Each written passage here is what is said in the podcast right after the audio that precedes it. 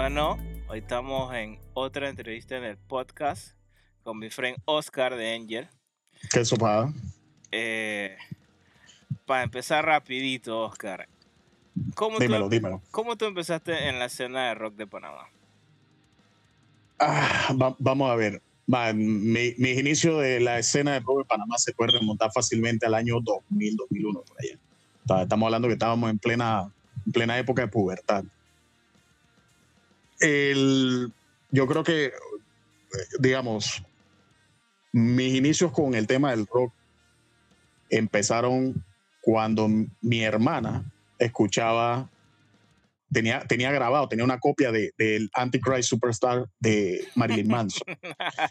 Ma, y, mi, y mi hermana, yo recuerdo que en ese entonces, estamos hablando de los 2000, probablemente, 1999, eh, yo podía, o sea, yo no sé, yo no recuerdo si estaba en primaria. o yo me acuerdo que ella se encerraba en el cuarto, eso era en su tiempo de gótica.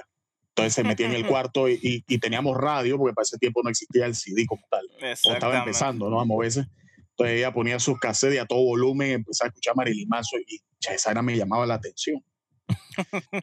Un- o sea, la música como tal me llamaba la atención. Y recuerdo que en ese entonces recién creo que mis papás habían puesto cable en la casa y teníamos MTV.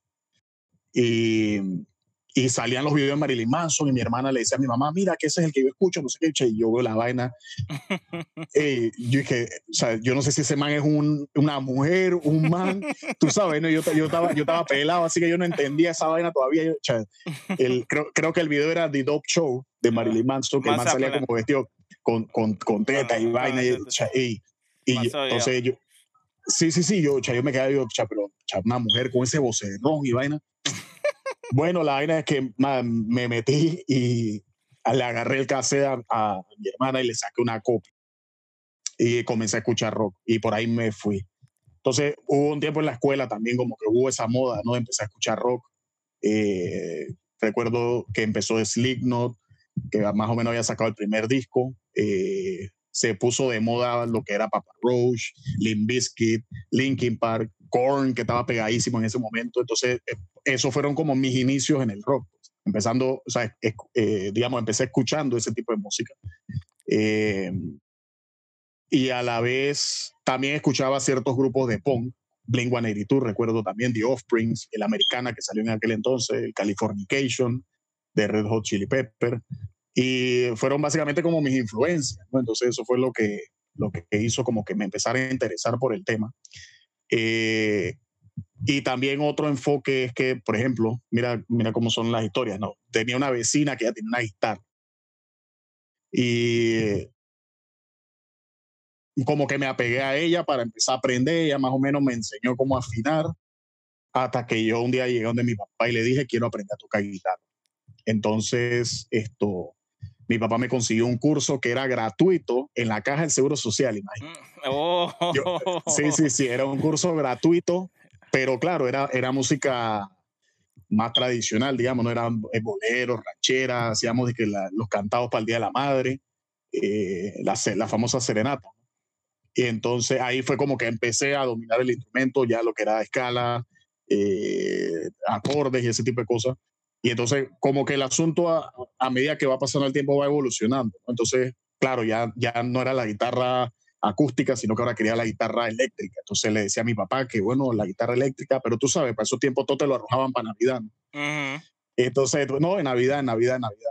Y recuerdo que aquella Navidad me compraron mi guitarra y a otro vecino también le compraron la guitarra. Y eso era todos los días, todas las tardes haciendo bulla, aunque no supiéramos tocar bien el, el asunto, pero por ahí arrancábamos, ¿no? Ujú. Eh, entonces, va, esos fueron mis inicios, digamos, de, de- de- de tener un acercamiento con un instrumento, eh, empezando a interesarme, digamos, por la música como tal. Eh, por lo menos en mi caso particular, yo he tenido mucho hobby en mi vida, ¿no? Entonces, en aquel entonces era la patineta y esa moda del skate, y de pronto empecé con el tema de la música. Pero yo creo que el primer, el primer boom, de- por decirlo así, que yo tuve fue cuando escuché una banda nacional que se llamaba Transfusión Mental. Uf, brutal. Eh, man, transfusión mental, no recuerdo, o sea, para serte honesto, no recuerdo dónde lo escuché por primera vez, pero sé que alguien dijo, no, esta vaina es panameña, escucha esta vaina. Y empezamos a escuchar el, Puede el ser asunto. voltaje. Voltaje 3 eran los. Puede, puede ser voltaje, no, no estoy seguro. O sea, Voltaje ya- era lo que más ponía música. eso, estamos hablando de eso fue hace casi 20 años, probablemente. Entonces no, no recuerdo exactamente cómo, cómo sucedió el asunto, pero recuerdo que estaba transfusión mental. Ah, sabes que me acuerdo también, existía Latinol, no sé si existe Mm. todavía eso, y en Latinol tenía como una sección de rock nacional, y yo buscaba ahí a ver qué banda había, ahí conocí a Reyerta, conocí a Rencilla, Buenas bandas. conocí a una banda que se llamaba Septicemia, Secticemia, uff. Eh, y, y escuché como esos grupos a través de Latinol. Y en Latinol casualmente encontré las canciones de Transfusión Mental. Entonces, ¿qué fue todavía lo que me llamó más la atención o lo que hizo todavía que me metiera más? Es que descubrí que los, todos los miembros de Transfusión Mental vivían cerca de mi casa. ¿Estás loco? Sí, va, o sea, prácticamente dije vecinos. Ah, Entonces- chala. Va, de pronto en una fiesta, dizque, que yo creo que hasta fui, tú sabes, para el tiempo de que el término paracaídas era bastante conocido. Va, creo que caí, ca- ca- ca- caí, sí, sí, sí, caí de paracaídas en una fiesta ahí con unos pasieros. Y bueno, entre lo que estamos bebiendo, no sé qué, y parqueando, o sea, me presentan a los pelados y la vaina, no sé qué, entonces empezaron a hablar del rock nacional. Si yo dije, más, yo, yo salgo con mi, con mi propaganda, ¿no? Yo dije, hey, cha, ay, escuchen esta banda, man, que transfusión mental. O el man dice, pero si yo toco ahí. Esa es una buena anécdota. Sí, sí, sí. El man dice que chapo, si yo toco ahí y este man también, o si él es el baterista, yo soy el que canta y vaina, y que y no puede ser, man, éramos que pasero de la barriada. o sea, yo no, no sabía que estos manes estaban ahí. Y bueno, al final, eh, entre los parkings y la vaina, mano, hicimos muy buenos amigos todos. Eh, ya al sol de hoy, digamos, hay, hay, o sea, sé muy poco de ellos porque cada quien, claro, ¿no? Ya creció y cada quien cogió su lugar. Eh, em, pero al hacernos muy buenos amigos, eso fue como lo que me metió más o menos en el rock, pues, lo que ya me, lo que, lo que hizo como que ya yo quisiera tener mi propia banda y empezar, digamos, a, a hacer algo de música. y ahí empezó Angel. No, Angel no fue mi primera banda. Digamos que la primera banda a la cual yo formé, que ah, creo que incluso fue muy corto tiempo, pero, pero bueno, al final es la primera banda a la que yo formé. Era era una banda de punk que, si mal no recuerdo, se llamaba Chifty. Eh, tampoco recuerdo cómo di con ellos, no, no me acuerdo si fue por una recomendación de otro pasiero o si fue que, eh, no sé si te acuerdas que en la página de Panamá Rock estaban los clasificados y que la gente que buscando músicos, buscando bateristas, no sé qué. Yo Entonces fui no ahí. recuerdo. Yo fui ahí. Sí, sí, sí, yo fui ahí un montón de veces también. Entonces no sé, no sé si fue eso o fue por recomendación de un amigo eh, que di con la banda Chifty, el vocalista me contactó, él me mandó el demo que tenían grabado, lo saqué de a oído y fuimos a practicar. Eh, el primer toque que tuvimos, bueno, el primer toque que yo tuve con ellos fue en, creo que fue en el último jamboree que se hizo en, Oh, wow. va, el último jamboree que se hizo en el Vasco Núñez de Balboa, Hotel del Oh, Panamá. Hotel Panamá. Va, te estoy hablando que son, Muy- esta vaina fue 2004, 2003, 2004, por ahí fue esa. vaina. Y era peladito, loco. Ajá. Sí, sí, sí, estamos hablando de pelado. Yo, yo estaba, yo creo que yo estaba en sexto año de la escuela todavía. Pues yo me gradué en el 2004. Así que fue más o menos por ahí. Eh, 2004, 2005. Recuerdo que en ese evento de Jamboree conocí a Sotea, que era la banda de, de Ah, Víctor. De Fititín. de, de Víctor Ática. Eh, no los vi en vivo, pero, pero después, ahora entramos en el tema de Rubén, pero después me di cuenta que, era, o sea, ya después eh, me dijeron quién era la banda y todo el asunto. Pero bueno, realmente el tema de Chifty no duró mucho tiempo. Eh, en ese grupo tocaba Reinaldo, que hoy en día creo que él toca en Out Reason. Eh, no, no podría decir que Out Reason es como un derivado de Chifty, pero parte de los miembros de, de Chifty formaron Out Reason y por ahí se fue el asunto. ¿no? Pero, man, en el fondo, tú sabes, ¿no? Dentro del corazón de uno, uno tiene que ser realista. Yo decía, puta, a mí me gusta el rock, sea, pero el punk no me apasiona, ¿me entiendes? Eh, sea, yo necesito algo más pesado, lo necesito más distorsión. Entonces, empecé a buscar músicos para formar una banda de rock pesado. Eh, entre una de las primeras bandas que formé estaba el baterista de Transfusión Mental y el vocalista de, Tran- de Transfusión Mental. Recuerdo que la banda se llamaba Malevolence y nosotros empezamos a practicar, ya teníamos como cinco canciones. Eh, creo que el bajista Transfusión estuvo a punto de entrar, pero al final él como que no, no se interesó, ya estaba haciendo otra cosa. Y de pronto tú sabes cómo son las cosas, ¿no? Hoy estás trabajando y el día de mañana se acaban y ni siquiera sabes por qué, o sea, sencillamente dejamos de practicar y, y ahí quedó el asunto. Pero sí andaba como con esa búsqueda de, de querer formar esto, alguna banda de rock pesado. No, o sea, no te podría decir exactamente metal o si era hardcore o si era new metal. Pasó un tiempo no, no estaba muy claro. O sea, no. Sí, o sea, no, no, estaba definido el asunto. ¿no? Para, eso, para esos tiempos, o sea, tú nada más decías, o sea, tú como que todo lo catalogabas como rock mm, pesado. Rock pesado, exacto. Entonces, eso era lo que yo quería. Yo quería tocar rock pesado. Entonces, eh, digamos que ya en ese entonces ya las influencias habían cambiado un poco. Ya era más como de Mushroom Head, ya era más como de Mudvayne, eh, eh, Cold Chamber, entonces como que ya, ya, ya, ya, empiezas como a entrar en esa, en esa, eh, en esa moda, por decirlo así, de, de bandas nuevas que salieron, lo que, lo que, hoy en día se llama el New Metal, eh, que al final sonaban duro, tenían melodía y sobre todo tenían los screams, o los growls, o los gritos, como, como vulgarmente se le dice. ¿no? Eh, pero no encontraba músicos. Yo no, yo no tenía como ese conocimiento, no tenía como esa influencia, digamos, como de conocer mucha gente en la escena nacional. Así que como que no era tan fácil para mí llegar y decir que, ¿sabes qué? Yo conozco este man, conozco este otro, o sea, pregúntale ahí si quiere tocar conmigo, o sea, como que eso no, sé, no, no, no lo podía hacer en ese momento. Es Entonces difícil, como que era... Es difícil. Sí, exacto. Entonces era como que yo solo contra el mundo, porque al final me estaba metiendo en una vaina donde no tengo, o sea, no conocía a nadie, nada más tenía como a los pasieros esto de transfusión mental, pero eh,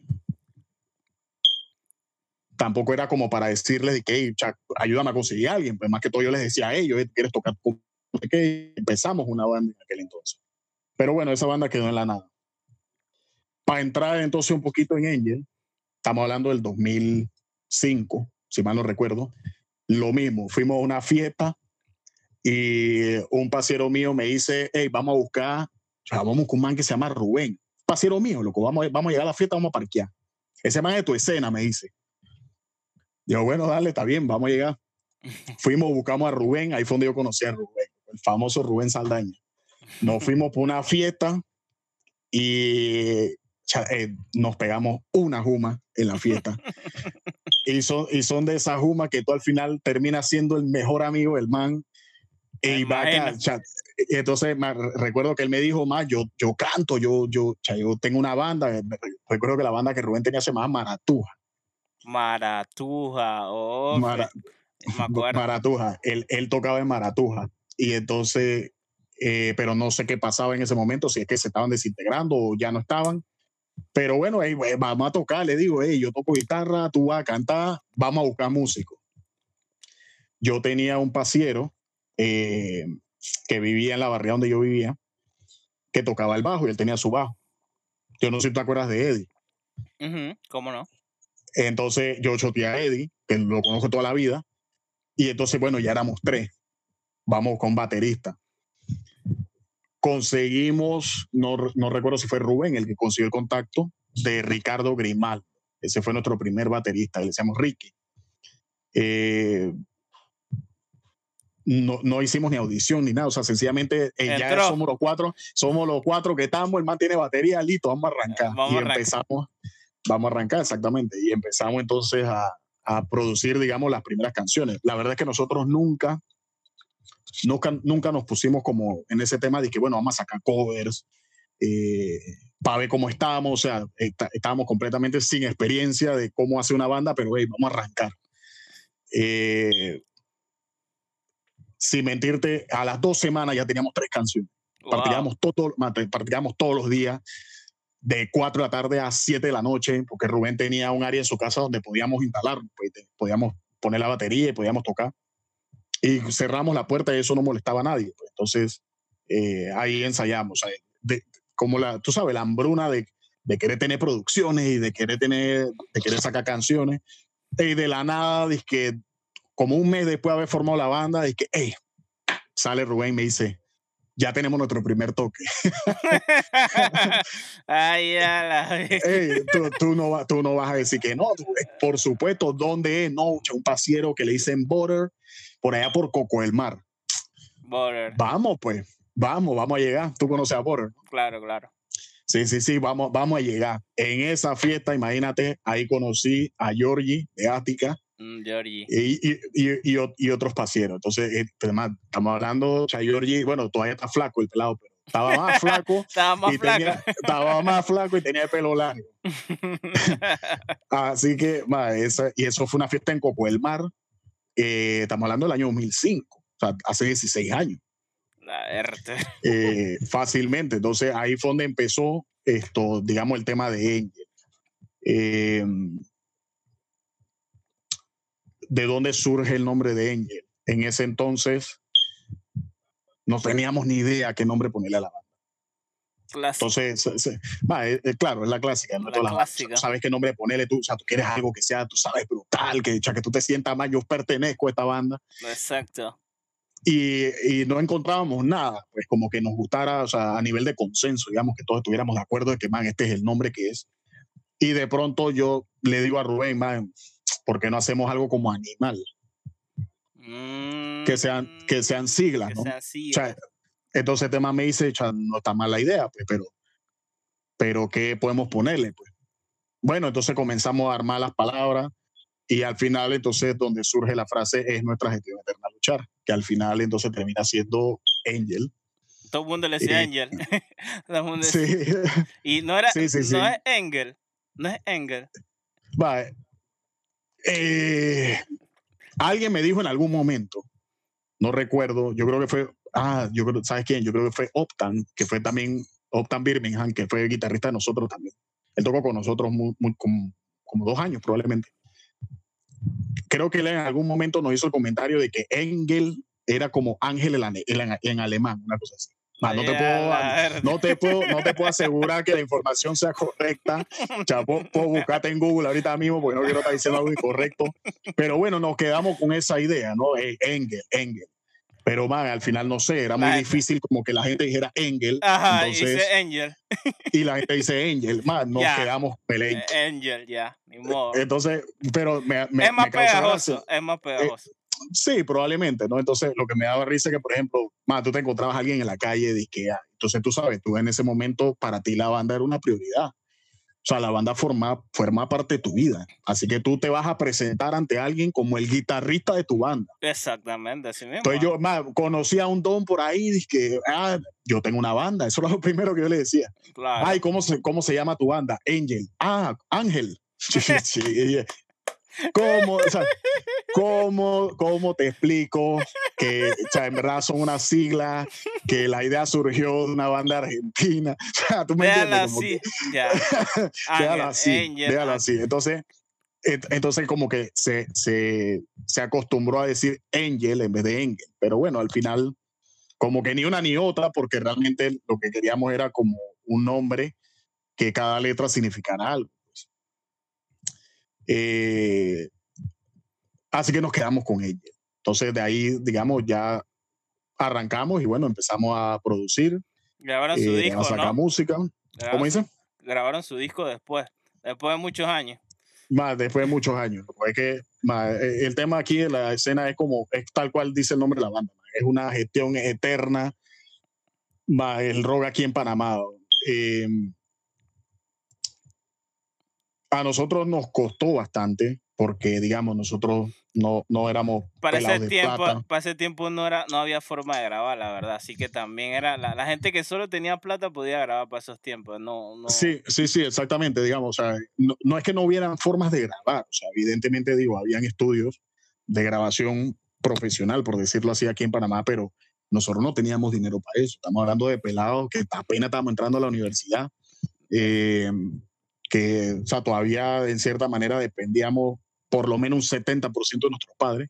Ya muchos de nosotros trabajábamos, pero igual éramos, éramos dependientes. Eh, y no teníamos el recurso para invertir 3 mil, 4 mil dólares en grabar, Una canción. Una- en- en graba- grabar profesionalmente un disco. ¿no? Va, yo recuerdo que eh, salió una vez una promoción de Nacho en PTY Estudio, Nacho Molino. PTY Estudio. El man dice te grabamos dos demos por 150 dólares. Uso. Y, y, nosotros eh, contactamos a Nacho una vez y nos fuimos allí, grabamos las dos primeras canciones de Angel, que fueron más que todo un, demo. Eh, el trabajo, digamos, estaba muy bien para lo, para lo, para lo que se pagó, por decirlo Está así. bien barato. Pero yo, pero yo me imagino que, o sea, yo pensaría que él, hizo esa promoción como para traer gente al estudio, ¿no? Y que la gente conociera la, la producción. Imagínate que en aquel entonces eh, Nacho tenía ese estudio por vía España. Eh, en un edificio piso 4, una cosa así. Eh, así que tenías que subir la batería tú cargando la vaina por la escalera. O sea, eh, eh, no, fue, no, no fue sencillo, digamos. O sea, como que no llegabas de que, oh, al estudio a, a, grabar tu producción, sino que, man, tú era macheteando y, y, tratando de echar para adelante lo, lo, lo, que a uno le apasionaba. Con eso grabamos nuestras dos primeras canciones. Eh, creo que Rubén en aquel entonces hizo una página web de, Angel, creo que se llamaba angelpanama.com. Eh, entonces ahí habíamos puesto las canciones, o sea, él había hecho todo el arte, entonces comenzamos como a darle publicidad a la banda. Algo que nos ayudó a nosotros bastante y también a toda la escena de aquel entonces en Panamá es el famoso MySpace, que comenzó a mover mucha gente. Entonces las bandas utilizaban el MySpace para promocionarse fuerte con el tema de, digamos, de la música. Entonces, la gente se volvió creativa. Yo no sé si tú te acuerdas de esos tiempos. Eh, era, era un trip meterse todos los días después que tú llegabas de la universidad al MySpace de tal banda porque le cambiaban el arte, que no sé qué, y tenía las canciones, la, música, exactamente, la música y la cosa. Entonces, uno, uno, o sea, tú respirabas rock en aquel entonces. Eh, entonces, evidentemente, todo va evolucionando. Eh, luego, ya con el pasar de, digamos, de los años, comenzó a salir un montón de bandas. Incruenta, una de esas bandas. sí, sí, sí, sí, sí. Como no me voy a acordar, Incruenta. Va, Incruenta, Scar from Deception, eh, Ática también estaba en ese entonces, pero si mal no recuerdo, creo que estos muchachos habían ido a estudiar fuera. Uh Así que a Canadá, entonces ya como que la banda no estaba, digamos que, eh, formada completamente en Panamá, pero bueno, siempre, siempre estuvo el nombre de Ática dentro de la escena. Estaba Headshot. Eh, Headshot, exactamente. Eh, Bloodshed. Remaining Ashes. man, Remaining Ashes, loco, qué bandota, man. Tiempo aquello de los nombres, no, y ahora que me acuerdo de Lolo, yo no sé si tocarlo en este momento, loco, porque no, terminamos este, este podcast. O sea, a, mí Lolo me trae muchos recuerdos, pero o sea, siempre recuerdo el, el, el, el agua en el piso.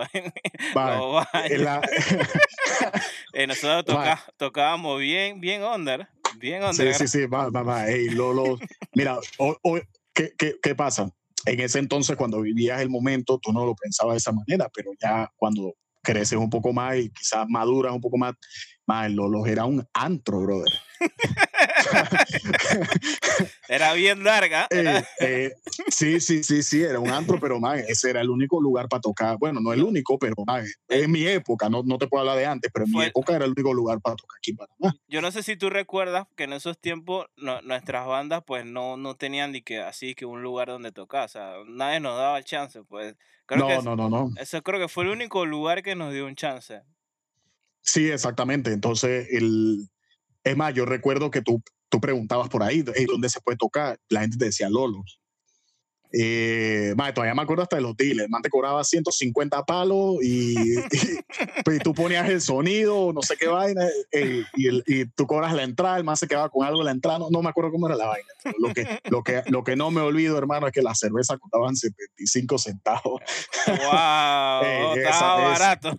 sí, chuzo, loco. Ya hoy en día, ¿dónde tú consigues esa vaina? La vaina ya en el interior. No, no, Pero va, la, eh, la cerveza es barata, loco. Pero no, el Lolo o sea, en Lolo se formaban los toques, hermano.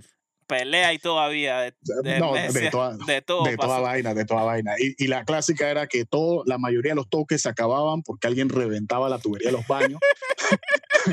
y toda y, la... ey, y está la banda tocando y de pronto ya tú empiezas a sentir el charco en el piso. Obvio, eh, obvio. to- eh, la gente, la gente dice saltando, mocheando, haciendo el la Y gente el se agua. caía. Y es- Qué porquería. eh, y, la, y la gente se caía porque estaba todo el chorro de agua. Entonces llegaba el dueño, cerraba esa vaina, el man ya se paró esta vaina. Dame 20 palos y se van. Ey, de verdad Ey. que era, era bien feo, de verdad, era bien feo. Sí, sí, sí, chulso, esa vaina. Pero bueno, ey, uno, uno la disfrutaba, man. ese, era el lugar de los toques. El, recuerdo cuando decidimos un día organizar el- lo- los famosos Angel Fest. Angel Fest, ey, no me acordaba de eso. Hicimos el primero para el cumpleaños de Rubén, si mal no recuerdo. Y lo hicimos en su casa, Viasaíta por allá. Por ah, en Villasaita. Ma, ¿tú Yo no pude ir, yo no pude ir porque era muy lejos. No, no tenía quien me llevara, así que no, no pude ir. Eh, hermanito, me ofende cuando dice que está lejos, loco. Pero está bien. Para esos tiempos no tenía carro. Sí, sí, sí. Entonces, el, ¿tú te acuerdas? Bueno, otro, otro- otra anécdota chistosa es que te acuerdas que más los toques eran dizque 10, 15 bandas. Eso, era- eso eran los toques pretty cuando habían 15 bandas y que y entonces la pelea de que quién va de último, quién dije no, hombre, el primero no, porque el primero no hay gente Yo y vaina, dije Mucho roce por eso, yo tuve mucho roce por eso. sí, sí, esa vaina era inevitable. Entonces, esto, uno siempre como que dije, "Cha, hey, quiero tocar de último, dije, porque era lo más pretty, que ¿Te acuerdas? Tengo que ir a tocar Sí, último. sí, todo el mundo quería tocar el último porque era lo más pretty, que porque era, era el momento que estaba más lleno, ¿no? por decirlo así. En esos tiempos. Ahora todo el En mundo quiere el- tocar primero. exactamente, exactamente. Entonces, el Maes Angel Fest lo hicimos en la casa de Rubén y man, fueron como 10 bandas. O sea, una fiesta en una casa. Una locura. man, eh, esa vaina la hicimos en el patio y recuerdo que nosotros éramos como los penúltimos, no, éramos los antepenúltimos. Después nosotros tocaba azotea y cerraba ática. Eh, creo que el vocalista de ática en ese entonces era John. Eh, Esteban estaba en el bajo, imagínate. Este, O sea, estamos, hablando de los inicios, inicios de Ática. Y entonces, man, tocamos nosotros y esa vaina se formó una tiradera porque el papá de Rubén trabaja en la construcción. Y, y tenía el patio lleno como de materiales y tú sabes, cosas que, que van alma- a la verte. va- va- eh, vainas que, que se van almacenando los proyectos. Eh, ya tuvieras a la gente agarrando los tubos de PVC y tirando esa vaina por ahí, ya salió el papá de Rubén. Así, suspéndame esta vaina. Ey, ese fue el primer toque que nos suspendieron. Pero ey, habíamos hecho un desastre, man. El, ya, tú sabes, para no, para no tirar mucha gente al agua, ey, mucha gente dice que tirada borracha en el piso y que ma, yo no sé qué, quiénes fueron los que llegaron, pero se fueron en un coaster, ¿sabes? Los, los, bu- los busitos estos, las, chivas. Estás loco. Chiva rockera. llegaron, eh, eh, llegaron a la fiesta con chiva, en una chiva rockera. Esa vaina fue una demencia. A mí me Ese- dijeron. sí, sí, esa vaina destramparon la casa de Rubén. O sea, yo, eh, yo me imagino que el man después tuvo que haber estado castigado un buen par de días, porque yo me imagino que no se esperaban esa vaina, ¿no? Pero bueno, digo, el, o sea, hubo una buena mezcla de, de, de bandas ese día, o sea, no todo era pesado. Mira tú como anécdota también, no sé si fue el primer toque o uno de los primeros de Middle of the Effects, lo que Ah, hoy en día loco. es MD Con David. con David. Ellos, es más, yo, yo recuerdo claramente cuando Rubén me dijo, hey, ya tengo un pasiero que tiene una banda nueva y los manes quieren tocar. Y dale, yo los metí. Y, y fue, fue, fue MD en aquel entonces. Recuerdo claramente que tocaron un cover de Thursday. En ese- en ese- en ese evento. Oh, brutal.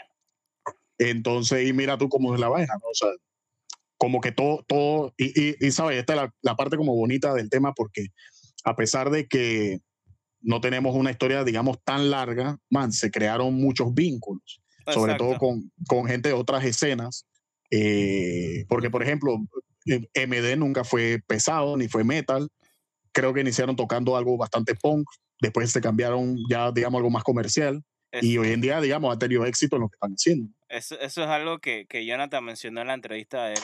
Que en los tiempos de antes eran los punk con los punk y los metal con los metal. Nosotros como que no, no entrábamos en, en ninguna de esas esos toques y realmente ellos no nos choteaban ni, ni, ni había forma como que hey, entráramos ahí, pues siempre era como que nosotros acá haciendo nuestros toques por acá.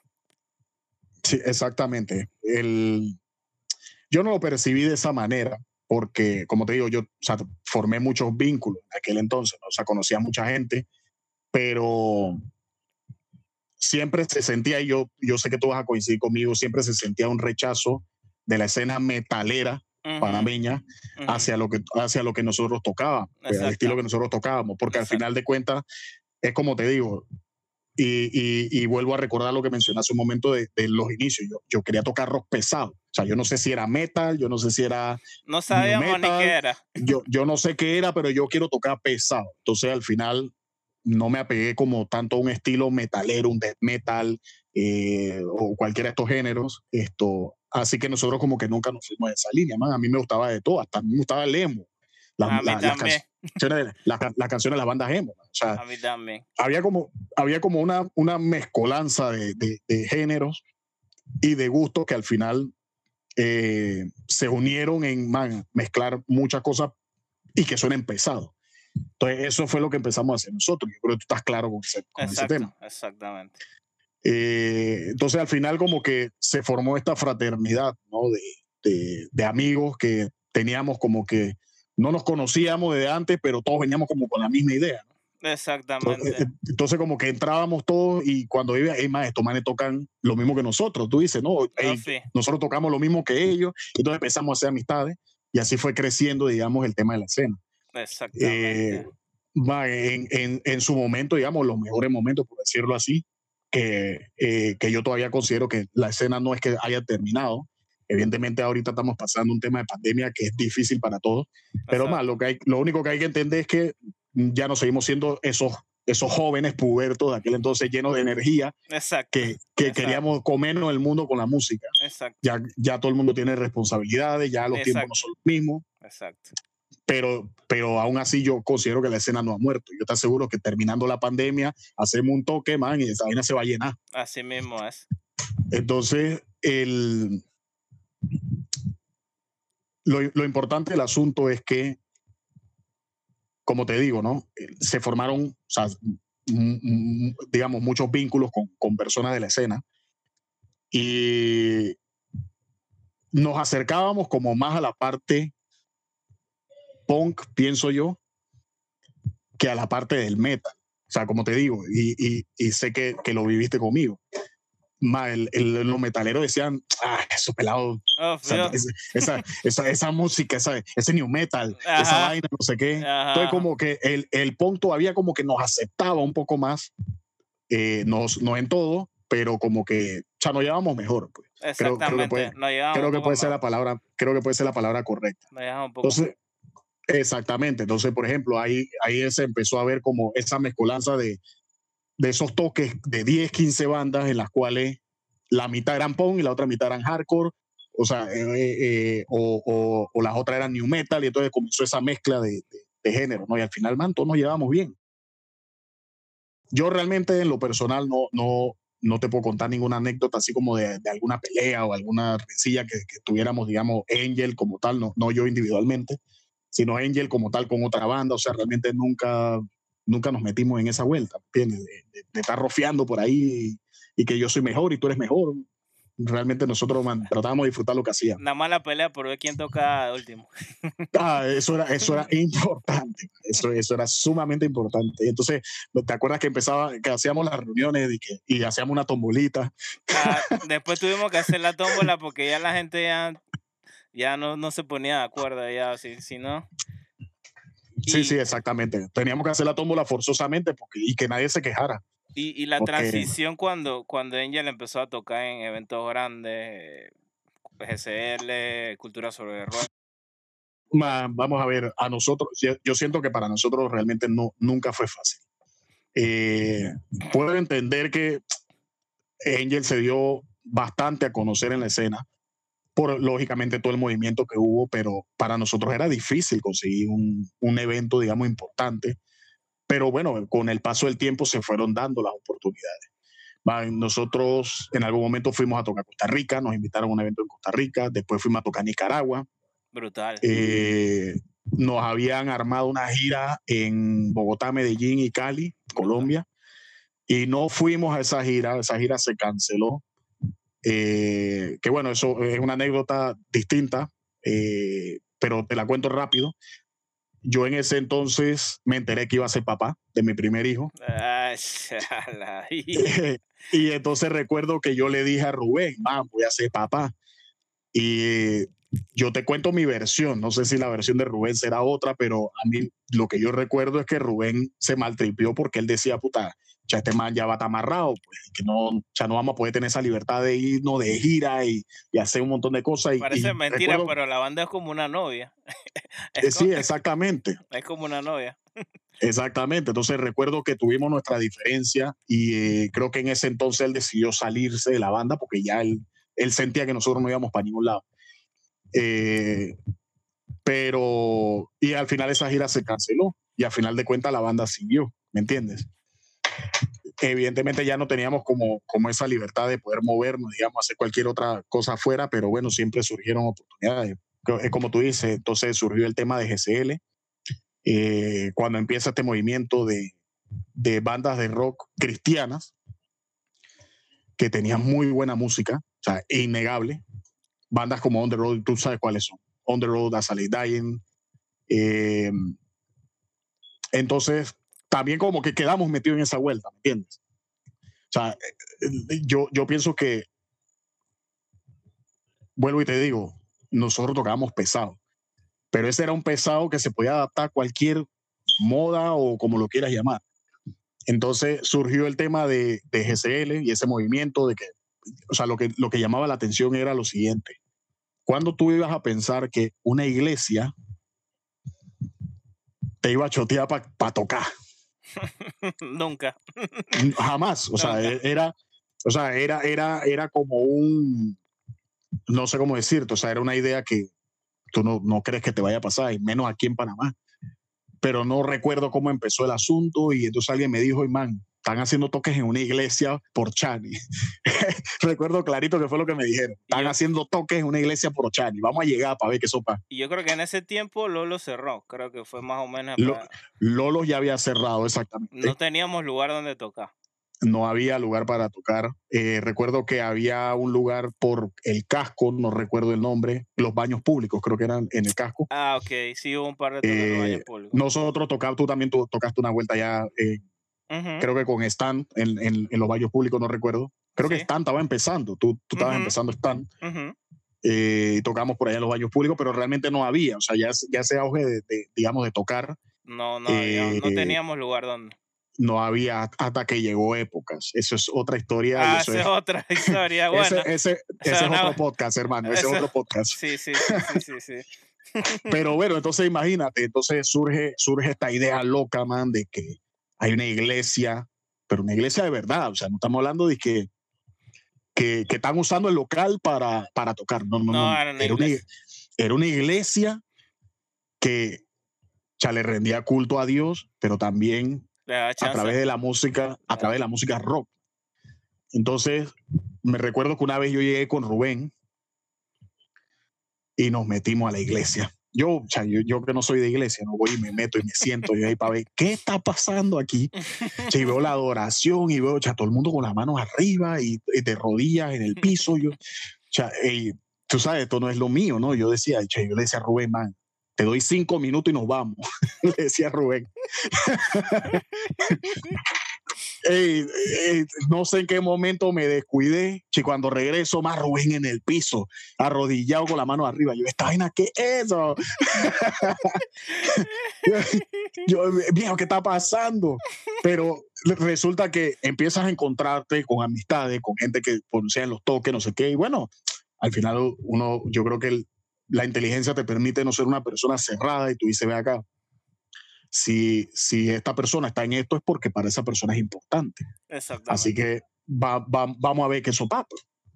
Bueno, nos metimos en la vuelta y resulta entonces todo este boom y este movimiento de, de rock cristiano o, el metalcore, como se empezó a conocer en aquel momento, eh, del metalcore cristiano la, eh, y GCL, digamos, aunque la gente lo quiera negar, más GCL formó una parte importante del desarrollo de, de, digamos, de, del género y de la escena en Panamá. Exactamente. O sea, esa iglesia hizo cosas que aquí nadie había hecho. Exactamente. Eh, comenzaron con el famoso rock en tu calle. Lo hicieron, es más, lo, yo creo que lo hicieron, eh, uno de los primeros fue en Panamá, lo llegaron a hacer en Costa Rica.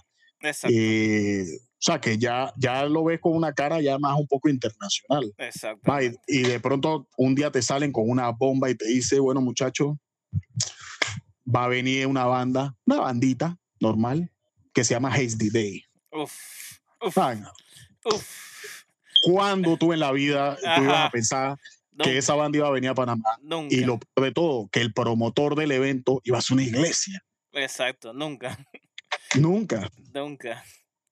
Va, entonces, Eso fue uno de los mejores eventos que yo he ido en mi vida, creo. va, que fue en el Domo, ¿te acuerdas? El, el Domo de Curundo, Fue una locura. eh, de, de la Universidad en Curundo. Va. Ese evento fue una, una demencia. Dice que habían más de 5 mil, casi 10 mil personas. dice. Imagínate. Chuzo. No, no, sé, no sé los números, pero de que estaba lleno, estaba lleno. Y tuvimos la oportunidad nosotros de tocar ahí. Eh, Eso fue creo una que ya, locura. Va, creo, creo que el evento ya estaba armado, no sé cómo era el asunto, porque yo me imagino, obviamente, tú como promotor ya tú tienes tus fichas. Eh, creo que ya estaba fichado Rencilla en aquel Ujú. entonces, Ujú. estaba fichado FM, Adriel. eh, Adriel estaba fichado. No, mentira, no. Adriel estaba fichado, no recuerdo. Sí, sí, sí. El. Bueno, no, no sé, la vaina es que había espacio para una banda más. Y, y bueno, al, al final quedamos nosotros y bueno, tuvimos la oportunidad de, de- de poder tocar en ese evento. Y va, que eso es algo que te queda de recuerdo de toda la vida. O sea, tocar con estos manes de, de His Da Day, sí, que para quien, que pa' quien no lo conozca, les recomiendo que lo escuche. o sea, le abriste a una Eh, banda top de Estados Unidos. O sea, Eh, sí, exactamente, Es un digamos. no sueño. necesar- es un sueño. Eh, claro, y no necesariamente, digamos, ¿sabes? No necesariamente irse al pie de la letra de lo que tú dices. O sea, abrirle a una banda top de Estados Unidos. No, no, no, no. O sea, abrirle a una banda que tú jamás pensaste que ibas a ver. Una banda que tú tienes, una banda que tú tienes cinco, cuatro, seis años está escuchando. Uf, O sea, y de pronto, de pronto un día te llaman por teléfono y te dicen, man, vienes esta ella para más. eso, eso fue un- eso fue una locura. Sí, sí, sí. Entonces, eh, por ahí empezó, digamos, el movimiento fuerte. Bueno, no, no empezó, pero ya estaba en su apogeo. Ya estaba en el apogeo, exacto. el, el- el movimiento fuerte con, con GCL. eh, y después vinieron los otros en tu calle. Recuerdo que cuando fue el del Parque Omar, que se fue otro eventazo, man. Eh, Oh, ¿Cómo una se llamaban las bandas? Still Remains. Still Stacy. Remains, Haze the Day y. Gwen Stacy. Una locura. Eh, concierto a otro nivel. Recuerdo que habían traído a Requiem de Chile para ese evento. Mm, eh, sí. Que, Re- man, Requiem era otra banda que yo lo veía mientras me vestía para ir a la universidad. Yo ponía en TV, ahí lo veían en TV. Imagínate.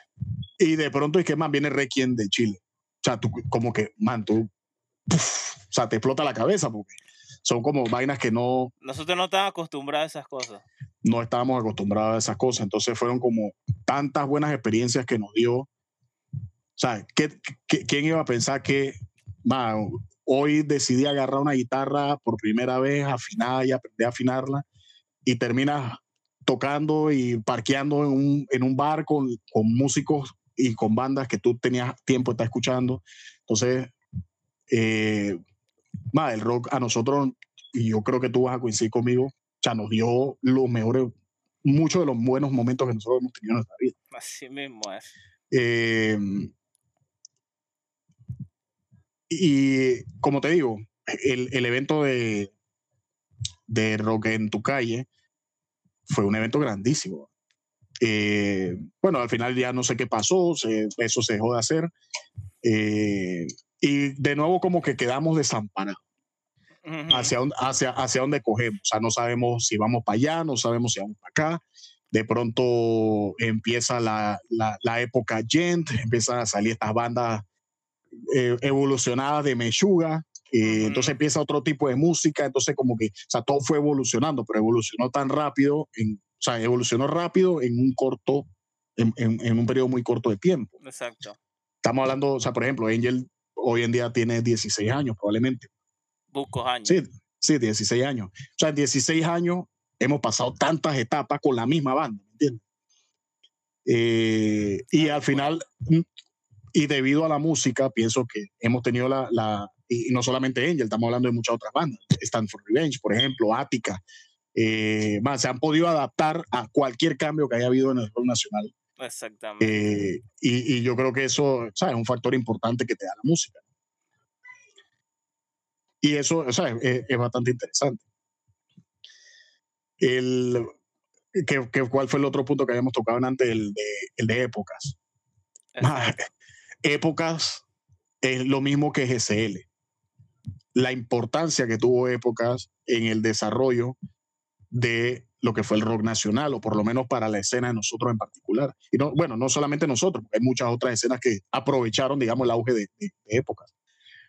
Mira cómo las ideas revolucionarias en su tiempo hacen la diferencia. Nosotros veníamos acostumbrados de un, de un local donde el dueño te cobraba 150 dólares para tú, para tú usar el local, tú tenías que llevar un sonidista, alquilar el sonido que te podía costar. Con la loncherita. Con la loncherita. Es, es, exacto, o sea, que te podía costar 100, 150 dólares más. O sea, que tú para poder armar un evento tenías que invertir por lo menos 300, 350 dólares, que al final no los ibas a recuperar. No los ibas a recuperar. Eh, ma, y sale Lolo, eh, perdón, Lolo, sale Épocas y te dice, man, aquí, aquí tú puedes armar tu evento, pues tocar cuando tú quieras. El local no era muy grande, así que no necesitaba un Era equipo chiquito. muy grande. Era chiquito. Y que el man te decía, la entrada es tuya, completa. Yo me gano lo que la, la gente consuma. Ma, esa vaina era toque de domingo a domingo. Todos los días había. Todos los días había toque en, lo- en, en época. En Y entonces, el, el, o sea, se volvió como, o sea, eh, ya, ya no era el Lolos, ya no era ese antro de Lolo, sino ahora era el antro de época. Era el antro de época. Entonces, ma, era un local más chiquito, esa vaina cada rato nos llegaba la policía por la ubicación que tenía, no sé si te acuerdas, ¿no? Que ¿Cómo estaba ahí al no? lado del, Se llevaron a Del- mucha gente. Se llevaron se llevaron un pocotón de gente. A mí no, vaina- a mí no, pero se llevaron mucha gente. buco No, no, a mí, a mí tampoco, pero bueno, la vaina es que, obviamente, la- co- como la gente abría la puerta, o sea, salía mucho el sonido y los vecinos de los edificios de enfrente como que se quejaban, pero más, esa era de domingo a domingo. Y ahí nosotros estábamos metidos de domingo a domingo. Entonces ya se volvió como una rutina. Todos los, toda la semana era, hey, que hay en Lolo, el, eh, perdón, que hay en época el viernes, que hay en época, o sea, te metías en la página a ver, no sé qué, te escribías con los pasieros, hey, vamos a llegar todo, a época, todo había, había de todo en, en- en épocas. Y, y mira, otra anécdota a que acabo de recordar. Creo que el primer toque, me puedo equivocar porque no, de pronto no conozco más hacia atrás, pero creo recordar que el primer toque de llevarte a Marte fue en épocas. Mira tú, imagínate. Exactamente. Y yo estaba ahí en ese toque. eh, y esa fue la primera vez que ellos tocaron, si mal no recuerdo. Y mira que eh, otra, otra, otra anécdota, ¿no? Casualmente, Guille, el que era guitarrista de Llevarte a Marte, tocó un tiempo con nosotros. Ah, mira Eh, Gui- Guille Tapia, tú, mira tú. él, él tocó con nosotros un tiempo. eh, o sea, pero lamento decirlo en este podcast, pero o sea, al final este man era muy desordenado. No, eh, no, no, no, es más, una vaina que a mí siempre me frustra es que, por ejemplo, vamos a, vamos a practicar, che, pagamos un estudio, tú, tú estás claro cómo es el asunto, pagas un- una sala de ensayo que te va a cobrar mínimo 10 dólares la hora, de la tú hora. vas, alquilas dos horas eh, o usas la sala, digamos, por dos horas. Che, la mitad del tiempo el man está... O sea, eh, suave, loco, suave, suave, suave. O sea, vamos a trabajar, ¿me entiendes? O sea, estamos pagando. Se ponía a llamear, se ponía a llamear. Sí, sí, sí, exactamente. Pero no, al final, tú sabes, eh, son, son vainas de relajo, pues, pelado y vaina de que... Eh, y no, o sea, Guillem, mi pasilazo, mi, mi hermano de toda la vida. Son anécdotas, son anécdotas. Son anécdotas, pero imagínate, o sea, llevarte a Marte, o sea, tiene un granito de Angel, ¿me entiendes? También. o sea, Sí, cómo el, no, el- no. el- este man tocó con nosotros y, o sea, Guille siempre había sido metalero toda la vida, entonces le gustaba esa vaina. Y después que él salió de Angel, yo no, no tuve como mucho contacto con él hasta cuando ya entonces conocí Llevarte a Marte. Eh, y creo que la primera vez que tocaron fue, fue el Lolo. Eh, el Lolo, todavía tengo Lolo en la cabeza. En época. Eh, fue en época, exactamente. Entonces, imagínate bandas que, que hoy en día tú dices, o sea, el que no conoce esos tiempos dice, o sea, Llevarte a Marte, wow, digo, y al final lo son. O sea, Llevarte a Marte es una muy buena banda. Pero empezaron, Pero- empezaron pero- el empezaron tocando en un antrito en El Dorado, Exacto. junto con nosotros, Y ahora, y, o sea, ¿me, me entiendes? Entonces, yo creo que la moraleja del asunto es que, man, si a ti no te gusta, por ejemplo, la música de alguien, no puedes menospreciar la música de alguien. exactamente. Porque si para ti es importante lo que tú estás haciendo y lo que a ti te gusta, para esa otra persona también es importante lo que esa persona está haciendo. Así. Entonces, es como tú dijiste y mencionaste hace un momento. Nos, yo, yo creo que en general se sintió un rechazo fuerte hacia la escena de nosotros. Es como tú dices, nosotros invitamos a la gente, pero a nosotros nadie nos invitaba. Nadie nos invitaba, exacto. Así mismo fue. Y entonces, de, de- ¿cuál fue el resultado de esto? Buenas bandas, que muchas todavía se mantienen, eh, y otras que lograron pasar esa línea, digamos, del rock underground a, a convertirse ya en algo, digamos, mucho más comercial, más conocido, hablando específicamente de, de Llevarte Marte, MD, eh, bandas que empezaron con nosotros.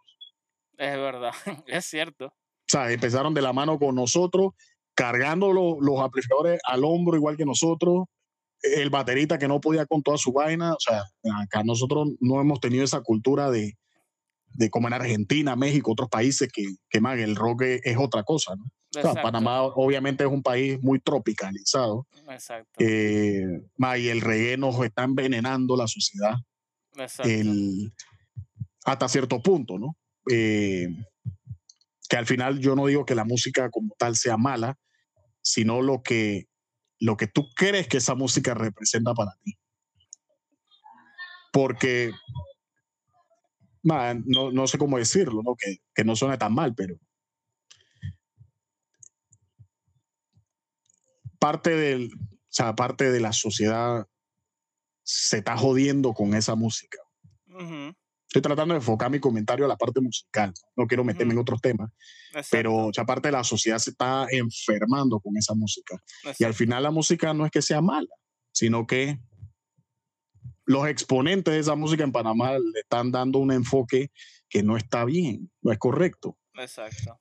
Y eso no significa que en el rock no hayan canciones de matadera y que no hayan canciones de no sé qué, pero, o sea, cada quien con lo suyo. ¿no? Exacto. pero pero no sé, yo siento que en, en o sea, el panorama es como que no, no, en términos generales, como que no, no le está haciendo bien a nuestra sociedad esa, música. Eh, obviamente el rock no es que sea la luz al final del camino, ¿no? Eh, obviamente el rock también tiene sus cosas malas y que si la reyerta y que si no sé qué, que la violencia y, y al final, man, tú y yo escuchamos rock y hemos sido rockeros toda la vida man, y somos profesionales somos exacto. adultos, tenemos nuestro trabajo eh, y no somos maleantes. O sea, lamento decirlo de esa manera, no somos maleantes. Exacto. Ni pensamos en robar, ni pensamos en hacer nada. O sea, nosotros creo que ambos salimos de hogares, de muy buenos hogares. Y éramos, y yo te aseguro que a ti te habrá pasado, porque a mí me pasó. Yo era el rebelde en mi casa, porque yo escuchaba Sí, metal, exacto. escuchaba rock. Exacto. Yo, yo, yo era el patito feo en la casa porque, mi, digamos, mi hermana tuvo su época darks y vaina que escuchaba Marilyn Manson, pero bueno, ella dejó esa vaina y, No, y y- ya. No, y eras el patito feo ahí y en todos lados, en la calle, en el trabajo, en la universidad, en todos lados era, Eh, era mal eh, visto. Es, exactamente. Entonces, ma, tú llegabas a la universidad con un suéter de metal y ya te veían medio raro. Ajá, ajá, y que este man y- anda en un pacto, en algo anda ese man. Sí. En sí, sí, algo, sí, sí. Sí, sí, sí. Entonces, la pero- policía, la policía te veía y ya de una vez te empezaba a tratar mal. Que qué tú haces con instrumentos, que qué tú haces así, no sé qué. sí, sí, sí, exactamente. Pero bueno, al final son, son anécdotas y son, digamos, experiencias de vida. Eh, gracias a Dios, nosotros, como te digo, nunca nos pasó nada malo haciendo lo que nos gustaba. Al contrario, yo creo que nosotros disfrutamos al mil todo lo que nosotros pudimos haber hecho. Eh, ya con el paso del tiempo, evidentemente, ya la cosa ha bajado, tú, tú estás claro de eso. Y más que todo, tú, tú te acuerdas de ese famoso dicho que decía, no bandas o sea, tocas para bandas, ¿no? Eh, no había tanta gente. O sea, realmente la mayoría de la gente que iba a los toques eran de las otras bandas. Nosotros no era público. exacto, las, las, bandas eran el público. Entonces era como que banda toca para banda. Pues. Exactamente. Eh, pero sí llegó un momento en el que se comenzó como a traer gente y muestra un botón, los eventos de Calle se llenaron a, a otro nivel. Eh, eh, ¿Cómo que se llama? El Cultura. Cultura sobre ruedas, exactamente. Eh, tú y yo tocamos en el Cultura sobre ruedas, en el mismo evento, creo. Exacto. y más eso, son eventos geniales. El, ¿Cuál es el problema? Que al final, si no sale rentable para el promotor, decide en algún momento cerrarlo. Exactamente. Es como, es como, digo, al final yo no sé si cuál sea la historia final del Festival Verde, pero el Festival Verde alaba a mucha gente. También, muy bueno. Eh, muy, muy bueno. Y, esa vaina era otro sueño que viniera a Placigua a Panamá. Eh, mm. Que es una, una banda de, Inglaterra, hermano, que tú jamás vas a pensar que va a venir a Panamá. Y que no macheaba como con el tema central del festival, ¿no? Pero el día que salió el flyer, yo creo que a mí se me salió una lagrimita cuando yo vi el flyer Y bueno, al final el evento se cayó, no sé qué fue lo que canceló, Se canceló, Ajá, se canceló, pero bueno, como te digo, si ya, si ya no te es rentable una sola vez, no lo vuelves a hacer más. Entonces, como que pienso que esa es la parte también como que a veces fallan en las cosas, porque eh, yo creo que hay que de una u otra manera tratar de perseverar. Ojo, otra cosa es que año tras año reflejes pérdidas en lo que tú estás haciendo. Que ya evidentemente tú, tú siempre vas a decir, bueno, el otro año me debe salir mejor. Y vuelve y tienes pérdida. El otro año vamos mejor. Y vuelve y tienes pérdida y ya es suficiente, ya es insostenible. Y bueno, ya para terminar, Oscar, ¿qué consejo tú le das a, a, la gente nueva, a la gente que quiere hacer una banda o a la gente que quiere asistir a los toques? ¿Qué consejo tú le das? Chuleta, mira, yo creo que lo primero que diría es que no le tengan miedo a lo que les gusta. Si tú quieres tener una banda, concéntrate en lo que a ti te gusta, trata de ser siempre lo mejor que puedas hacer y exigirte a ti sobre todo. Es como te digo, el nombre de Angel e, es nuestra gestión interna de luchar, para nosotros siempre fue eso. O sea, que si un día nos faltaba un instrumento, que si un día nos faltaba el otro, pero nunca dejamos de perseverar por lo que nos gustaba.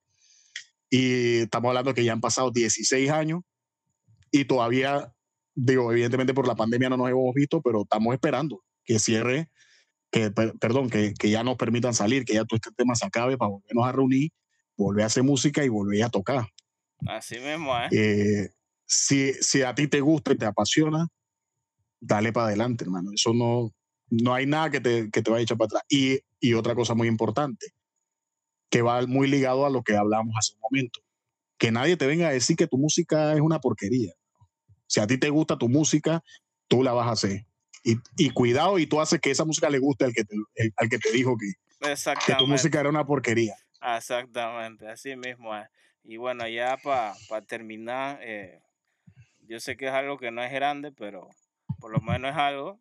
Eh, te doy las gracias pues, por, por, el tiempo que has invertido en Angel y en la escena y todo lo que has hecho, porque si no hubieras hecho eso, Fred, no hubieras inspirado todas las bandas que han seguido después de ti y toda la, escena que hemos tenido y los toques y la gente que ha ido. Así que muchas gracias por ese aporte, Frank. No, hombre, no, de verdad que el, uno, uno no lo piensa todos los días, ¿no? porque al final eh, como que no esperabas recibir un reconocimiento en algún momento de tu vida por lo que estabas haciendo, pero obviamente cuando tiras el cassette para atrás te das cuenta de que si aportaste algo, un granito, que sea, no, no hiciste, o sea, no hiciste una revolución, pero aportaste un grano a la escena nacional y alguien por lo menos se va a acordar de lo que tú hiciste. Así mismo. Eh.